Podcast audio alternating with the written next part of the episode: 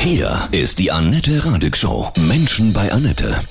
Heute bei mir zu Gast Upcyclerin Ingrid Luttenberger aus Wien. Guten Morgen, Ingrid. Grüße dich. Guten Morgen, Annette. Herzlichen Dank, dass ich bei dir und bei deinen Hörern sein darf und bei deinen Hörerinnen. Ein sehr schöner Dialekt. Ja, wir Wiener gelten so als gemütlich und Ja. das sind wir auch meistens. Du hast ein Buch geschrieben, Spaß mit Müll, Design aus Abfall, was jeder so wirklich in seinem Umfeld ja auch sammelt, gelber Sack, was man daraus Tolles vielleicht auch erschaffen kann für den Alltag. Also was mein absoluter Renner war und mich auch in dieses Buch hineingebracht war, mir hat vor vielen Jahren eine Kindergärtnerin in Buenos Aires, die dort einen Zirkusworkshop gemacht hat, Mhm. gezeigt, wie man aus Folien und Tetrapacks ein kleines Portemonnaie macht. Ach. Das war wirklich lustig. Natürlich habe ich mir sofort irgendeinen besonderen Orangensaft äh, mit einer schönen spanischen Schrift gesucht und mir ein Mhm. Portemonnaie draus gebastelt. Das habe ich dann in Wien weitergemacht mit äh, Kaffeepackungen und bin halt dann immer mit Portemonnaies wie der Präsident oder Wiener Mischung oder Mhm. ähnliches herumgelaufen und alle Menschen haben es mir abgeluchst. Spaß mit Müll, was man noch alles daraus machen kann. Wir sprechen gleich weiter.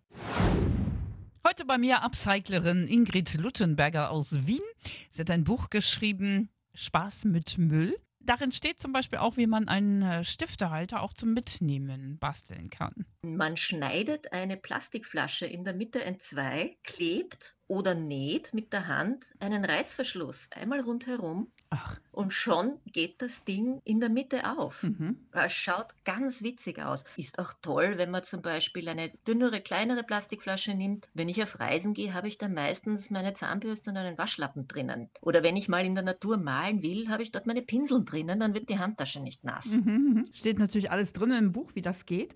Ja, Was, was hast du noch mal so für, für Männer, was da so ganz cool kommt? Mhm. arbeiten mit Metalldosen. Ich habe zum Beispiel aus wirklich sehr schönen, mit ähm, alten Stadtplänen beklebten Konservendosen eine Wandvorrichtung gemacht, die heißt Henguru. So habe ich sie halt genannt. Ja. Das ist großartig für alles, was man so neben dem Schreibtisch braucht. Und man sucht nicht, wenn man sieht, Mhm. es steckt in der Dose, ja, mit der Hälfte draußen, ist an der Wand, nimmt keinen Platz weg. Im Gegenteil, ist ein wirklich feines Ordnungssystem. Du hast noch was Tolles, auch so, was Männer vielleicht begeistert. Ja, so eine Anzündhilfe aus Klopapier. Ja, Brandy. Ja. Für die Grillmeister Ja, erzähl uns. mal, wie ja, geht das? Klar. Brandy ist äh, toll. Brandy hat zwei Gesichter.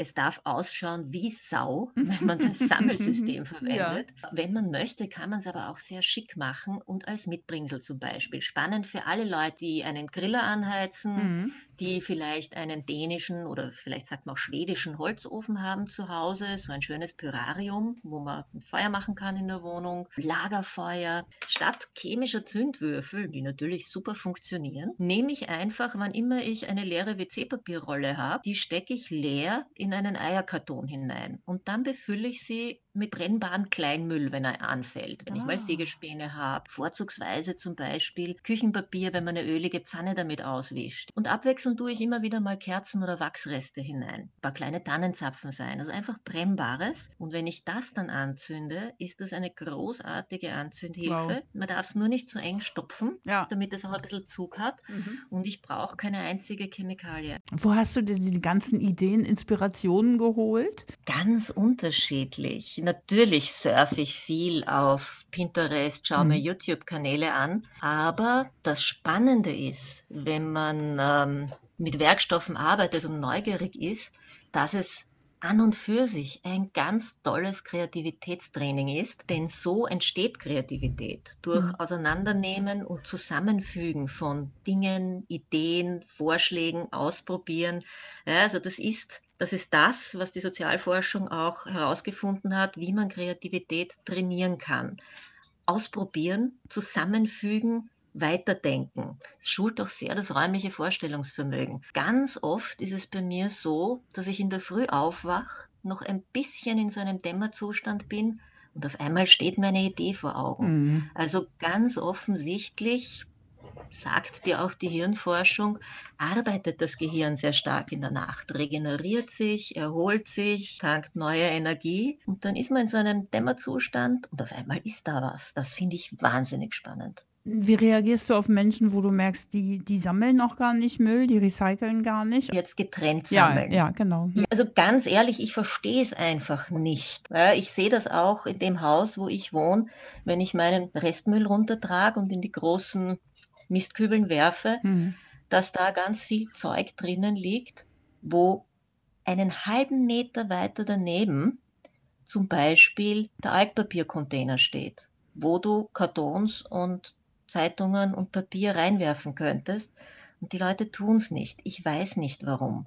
Ich kann mir schwer vorstellen, dass man es nicht weiß. Das heißt, das Einzige, was ich mir erklären kann, ist einfach eine gewisse Achtlosigkeit und ein mhm. gewisses Desinteresse. Und eben mal gar nicht reflektiert haben, was das eigentlich bedeutet, nämlich wie man mit Ressourcen umgeht. Ich finde es vor allem schade, aber ich bin jetzt niemand, der sich neben die Tonne stellt und wartet und mit jemandem ein Gespräch anfängt. Also belehren, finde ich, mhm. ist auch ganz schlecht. Das bringt wahrscheinlich auch nichts.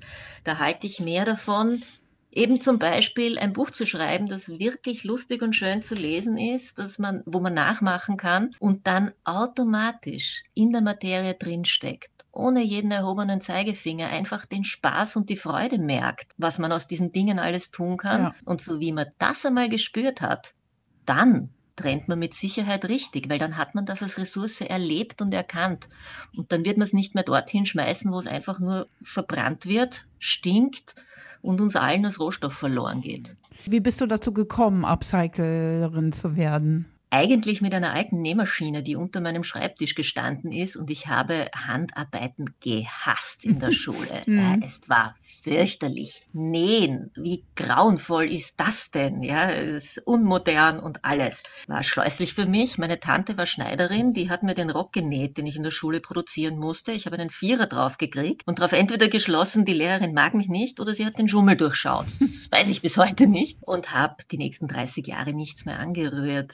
Und und dann, wie meine Tante schon sehr alt, gebrechlich und im Pflegeheim war, habe ich ihr versprochen, ich werde ihre Nähmaschine in Ehren halten. Mhm. Und unter dem Schreibtisch stehen lassen, fünf, sechs Jahre, war dann doch nicht in Ehren halten. Und dann dachte ich, okay, und habe die Nähmaschine genommen, bin zu einem Nähkurs getrabt, habe mir in zweimal drei Stunden Einfädeln beibringen lassen und habe beschlossen, eine Nähmaschine ist auch eine Maschine. Und Maschinen haben mich immer schon interessiert, Werkzeuge. Von da an habe ich alles auseinandergenommen und zusammengenäht, was nicht bei drei auf den Bäumen war.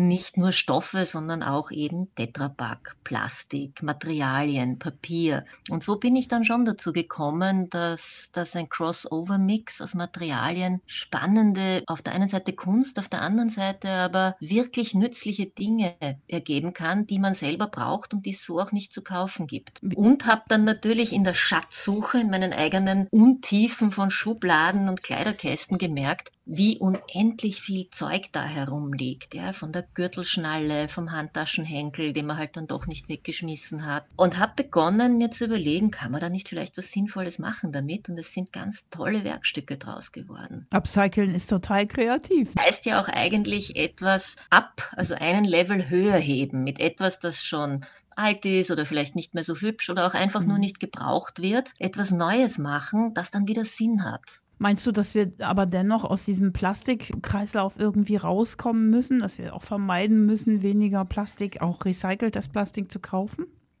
Ja, absolut, absolut. Das ähm, Recycling und Upcycling, wenn du konkret jetzt Plastik mhm. ansprichst, darf und kann ja nur eine Vorstufe sein, aus einem Material auszusteigen, das ungesund ist. Mhm. Nicht generell, ja, also Plastik oder Kunststoff ist hochnotwendig und wichtig im ganzen medizinischen, im Krankenhausbereich und, und, und. Also es wäre völlig falsch, Plastik generell zu verteufeln. Aber warum man Bioobst in mhm. eine Plastikhülle verschweißen muss, das kann mir wirklich niemand erklären, ja, warum ich in Plastiksackerln etwas kaufen muss, was ich genauso gut in einem Papiersäckchen oder unverpackt kaufen kann. Natürlich sind Plastikflaschen viel leichter als Glasflaschen. Da sehe ich den Vorteil schon. Natürlich ködert einem das. Ja. Aber wenn man sich anschaut, dass wir in wenigen Jahren wahrscheinlich genauso viel Plastikmüll in den Meeren haben wie Fische, dann muss ich schon sagen, kein Hund und schon gar kein Mensch beschmutzt das eigene Nest oder die eigene Wohnung. Und wir tun es aber schon mit unserem Planeten. Das ist ja auch so ein Kreislauf, ne? Also die Ja, Fische essen wir natürlich. dann ja Wir und essen dann. das. Hm. Wir essen das alles. Das Plastik wird zu Mikroplastik Mhm. verrieben in den Meeren. Es ist in Fischen nachweisbar. Es ist in Meeresfrüchten nachweisbar. Natürlich essen wir das auch. Es ist halt unsichtbar. Das ist vielleicht das Problem. Ja, wenn es überall so ausschauen würde, wie an einem Strand, wenn gerade die Flut viel Plastikmüll Hm. angeschwemmt hat, dann würden wir alle sagen, jössers, na, so bitte nicht. Also natürlich, der Umstieg auf gesündere Materialien, also da setze ich viel Hoffnung in, in gute Techniker, in guten Fortschritt, in guten Recyclingfortschritt. Ja, natürlich. Und das Basteln mit diesen Materialien ist wirklich nicht relevant, wenn es um die Müllvermeidung selbst geht, weil dann, das ist halt eine, zwei oder drei Plastikflaschen im Haushalt oder vielleicht sind es 20 Konservendosen. Dann hat man schon, was man braucht. Es ist viel mehr mittelfristig diese Bewusstseinsschaffung. Wenn ich mich mit etwas beschäftige, zum Beispiel mit recycelbaren und upcycelbaren Materialien, dann bekomme ich ein Gefühl dafür und einen ganz anderen Blick auf Ressourcen. Und Hm. diese Achtsamkeit dehnt sich aus in den ganzen Lebensbereich. Und ich werde vernünftiger mit meinen Ressourcen umgehen und damit auch sehr viel Geld sparen. Das Ja. ist auch ein Nebeneffekt davon. Wie reagieren Menschen, die bei dir sowas Abgecyceltes sehen, was du benutzt? Die sind total begeistert, weil ich ganz absichtlich auch darauf schaue, dass das immer ein pfiffiges Design hat. Hm. Ich will auch herzeigen, nur weil es etwas ist, das man sonst wegwerfen würde, ja, ist das nicht minderwertig. Das ist kein Mist, das ist kein Müll. Man kann echt pfiffige Sachen drauf machen und es ist immer dieser Überraschungseffekt. Ja. Hm. Man sieht etwas, man sieht den Hals der Plastikflasche und auf einmal mache ich einen Reißverschluss in der Mitte auf, die Flasche klappt aus und ich nehme meine Füllfeder raus. Ja, und die Leute sagen, was, das ist ein Binal, also ein Federbinal, ich weiß, ihr habt das Wort nicht, Mhm. aber das schaut aus wie eine Flasche. Sag ich, Ja. ja, das war's auch in ihrem ersten Leben. und man kommt sehr leicht ins Gespräch mit Leuten Hm. dadurch. Schön. Glaubst du, dass wir eine Chance haben, unsere Erde zu retten? Also wir in unserer Generation werden es nicht ganz schaffen, aber wenn die Nachkommenden auch mitmachen, Hm. ja klar. Ich Die- hoffe nur, dass es passiert, bevor der Leidensdruck so hoch ist, dass wir alle nicht mehr schnaufen können. Hm. Ja, wir müssen, bleibt uns doch gar nichts anderes übrig. Aber diese junge Generation, ich finde, die, die ist sehr achtsam. Da hat sich viel getan.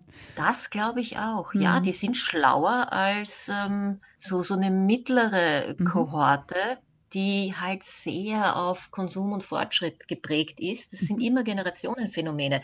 Weißt du, wer am allernachhaltigsten gelebt hat? Na, So unsere Großelterngeneration. ja, stimmt. Die haben einfach nichts gehabt zum Ja, Verschwenden. Nach dem Krieg, ne? Hm. Das hat sich auch fortgezogen. Hm. Also Tante Gerti und Onkel Kali von mir gerne zitiert, waren Jahrgang 1929 und 1930 und sind beide weit über 80 geworden. Dort ist nichts weggeworfen worden. Die Hm. hatten ein 50 Quadratmeter Gartenhüttchen. Das war eine abmontierte Offiziersbaracke, äh, die die Russen nach der Besatzung in Wien, Floridsdorf zurückgelassen haben. Die haben sie auf einen Rübenacker gestellt, Mhm. über die Jahrzehnte ausgebaut und im Garten haben sie einfach Gemüse angebaut. Das hat ihnen so gut gefallen, dass sie irgendwann mal hingezogen sind. Ja. Aber der Onkel hat fast schon Messi-artig drei Waschmaschinen gesammelt und daraus eine gemacht. Das fand Mhm. ich schon ganz spannend. Dort wurde einfach nichts weggeworfen und nichts verschwendet. Das kam aus einer Kriegserfahrung, Hm. hat sich aber dann durchaus in eine Wohlstandsgesellschaft drüber gezogen, weil die Freude dran hatten, nichts wegzuwerfen. Ja, das ist ein schöner Ansatz. Das sollten wir kultivieren. Aber ich habe da auch viel Hoffnung. Ja, weißt du, was auch zum Beispiel dazu gehört, sind, bin ich auch in den letzten Jahren draufgekommen, dass das immer mehr Menschen machen, einkaufen über Foren wie Willhaben zum Beispiel. Das sind Foren, wo man Dinge einfach zum Wiederverkauf hineinstellt. Ah ja, okay. So Secondhand-mäßig. Mhm. Secondhand-Plattformen. Ja, zum das finde ich auch sehr nachhaltig. Das genau. funktioniert ganz hervorragend. Da kannst du auch deine Postleitzahl eingeben Genau. und sehen, wenn du Mhm. was abholen willst. Ja. genau. Also ich verkaufe viele der Dinge, wenn ich sehe, brauche ich nicht mehr. Also ich bin jetzt vor einiger Zeit mit meinem Lebensgefährten zusammengezogen und auf einmal hatten wir alles doppelt. Ja. Bügelbrett, mhm. Bügeleisen, ja, Staubsauger und so weiter. Ich habe das einfach alles auf Willhaben gestellt, zu einem sehr günstigen Preis. Mhm. Und Leute aus der Umgebung haben sich's abgeholt. Ganz junge, die ihre erste Wohnung beziehen. Genau, so, perfekt. Was der eine nicht will, macht den anderen glücklich, ne? So mhm. ist es. Ein mhm. bisschen der Konsumgesellschaft ein Schnippchen schlagen. Absolut. Ein kleines, ja. Und das geht mit Upcycling. Das geht auch mit Wiederverkauf, ja. Also Dinge länger im Kreislauf halten, was auch bedeutet, dass da nicht unbedingt Energie und Ressourcen gebraucht werden, um dasselbe, was es eh schon gibt, noch einmal zu produzieren und das alte wirft man auf die Müllhalde. Ja. Also vieles könnte man etwas länger benutzen. Das heißt nicht, dass man die Wirtschaft damit schädigt, denn die, wenn sie schlau ist, sattelt einfach um. Wir mhm. brauchen so viele Produkte, die uns körperlich weniger schädlich sind. Keine Weichmacher mehr in Plastikflaschen, die mit unserem Essen in Berührung kommen. Einmal einen Lack entwickeln, der keine giftigen Dämpfe hat oder noch weniger. Ich glaube, dass für Wirtschaft und Industrie ganz, ganz viel Potenzial in gesunden Werkstoffen liegt, vor allem in der Lebensmittelverpackung. Mhm. Und das alles Recycling, Upcycling, Kreislaufwirtschaft, Wiederverwertung, da super Ideen sind und je mehr Leute das spannend finden, das praktizieren, auch beim Einkauf drauf schauen, umso mehr treiben dann wir alle als Konsumenten die Wirtschaft in eine Richtung, die wiederum uns allen gut tut. Ich mache mich jetzt an einen Brandy oh, für den ja, Grill. Mach einen Brandy. ja, super. Liebe Ingrid, tausend Dank ja, für, für diese ganz tollen Tipps und Inspirationen. Von Herzen Liebe alles Gute. Ja, vielen herzlichen Dank, dass ich bei dir und bei euch ja. sein durfte. Das macht mir wirklich Spaß. Schöne Ostern nach Wien, ja? Okay? Auch für euch. Danke. Alles Liebe. Grüß dich. Ciao. Ciao.